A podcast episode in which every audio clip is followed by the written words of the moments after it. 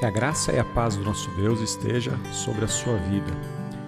Eu sou o pastor Alexandre Duquette e essa é a nossa escola bíblica virtual. Deus te abençoe. Uma boa aula. Na aula de hoje a gente vai entender um pouco mais a relação dos personagens aqui na história, algumas expectativas, frustrações e alegrias. E aí talvez você entenda um pouco melhor o título um pouco escalafobético que eu dei à, à, à parábola. Eu sou péssimo para dar títulos nas coisas, mas eu achei que chamar a parábola do reino de Deus e o patrão era muito mais conveniente e chamaria muito mais a atenção para aquilo que é realmente importante nessa parábola.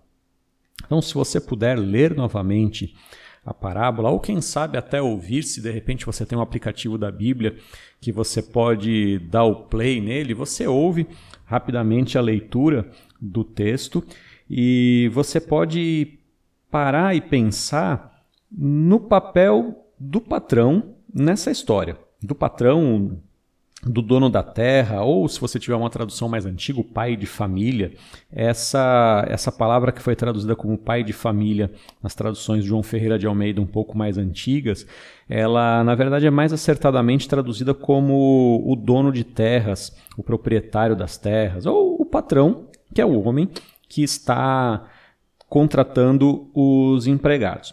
Então, o personagem que a gente tem que focar nessa passagem é exatamente esse homem, porque é ele quem está sendo comparado ao reino dos céus. Então, se você olhar lá o versículo 1 desse capítulo 20, você vai ver que o reino dos céus é semelhante a um homem dono de terras.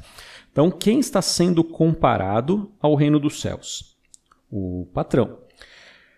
A partir do patrão, das características dele, do dono da terra, é que nós vamos conseguir entender o que é o reino dos céus. Então a gente tem que ver como ele tratou os empregados, como ele tratou as pessoas, como ele resolveu as questões, para que a gente consiga entender um pouco do reino dos céus. Então a primeira coisa que eu quero dizer para você, e você precisa olhar e encontrar isso no texto, é que o patrão ele é misericordioso. E essa é a, a grande, é, é, a, o grande chamariz da, dessa história, que provavelmente quando todos olharam e ouviram Jesus falando, falaram: Uau, que patrão é esse? Que, que proprietário de terras é esse que fez uma coisa tão diferente e maravilhosa? É, ah, então é assim que o reino de Deus se manifesta conosco. Bom, vamos olhar rapidinho os personagens secundários aqui, né?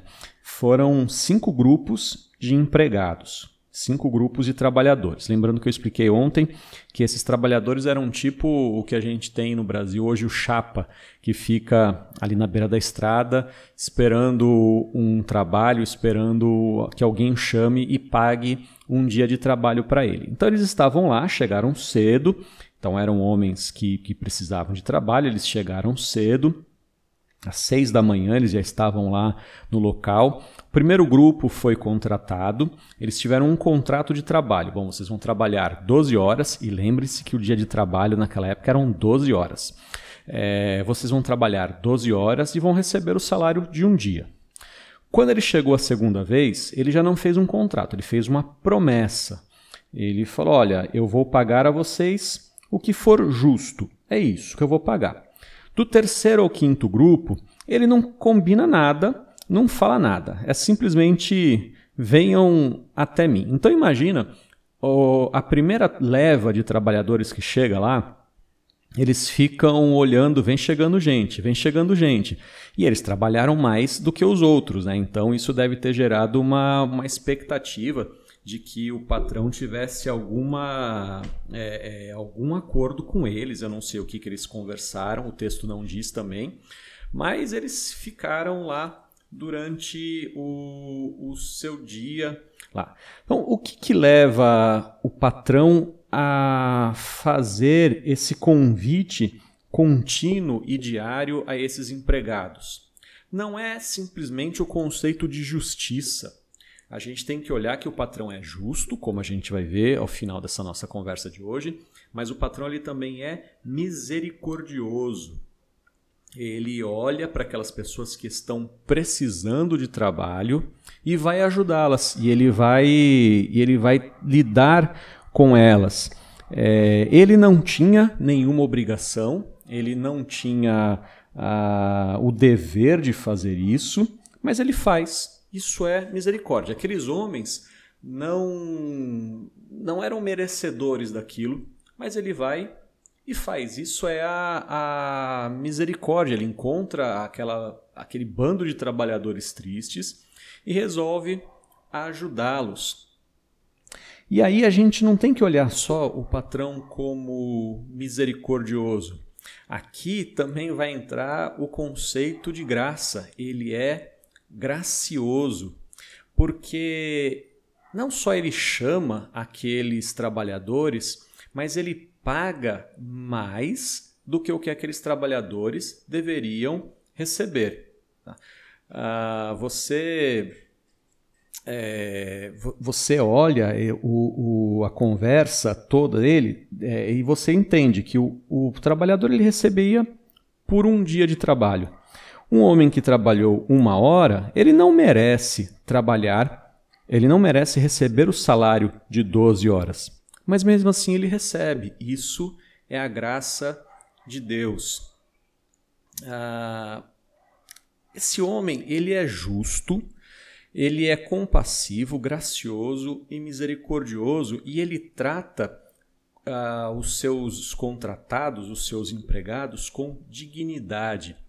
Presta bem atenção que quando ele chega ao, ao último grupo, ele, ele vai uh, ele vai até aquelas pessoas, o versículo 6 fala: saindo por volta de 5 horas da tarde, encontrou outro grupo que estava ali desocupado e perguntou: por que vocês ficaram desocupados o dia todo? Eles responderam: porque ninguém nos contratou. Então ele lhes disse: vocês também, é, vão vocês também trabalhar na vinha. Ora, aquele patrão, ele poderia simplesmente ter dado uma esmola para aqueles homens. Olha, eu sou rico, eu vou dar um dinheiro para vocês. Mas ele resolve tratar aqueles homens com dignidade. Ele está se lembrando do que a palavra de Deus diz: digno ao trabalhador do seu salário. Então eles, é, então ele resolve dar uma oportunidade para eles. Então ele ele está tratando, está restaurando aqueles homens, tá? Eles não são apenas alguém que recebe uma, uma esmola, eles são trabalhadores, eles são homens que que mereciam o seu salário. Uh, então aqui a gente tem esse esse senhor, a gente tem esse patrão que ele contrata esses cinco grupos de esses cinco grupos de trabalhadores e ele então demonstra quem ele é. Ele demonstra que ele é justo, ele demonstra que ele é compassivo, misericordioso e gracioso. A gente tem que sempre se lembrar que o Senhor olha para a nossa pobreza e ele nos livra da nossa pobreza espiritual. E ele não nos paga segundo as nossas obras. Ele nos paga segundo a sua graça e a sua misericórdia para conosco. Por que, que nós conseguimos entrar no reino dos céus? Porque o Senhor é misericordioso conosco. E qual é o prêmio que nós receberemos lá quando estivermos nos céus? Nós receberemos o prêmio da graça de Deus. Então, a... por que, que a gente confia que o Senhor vai nos fazer tudo isso? Porque Ele é assim. Esse é o caráter de Deus. Confia no Senhor e Ele te abençoará sempre. Que Deus nos abençoe.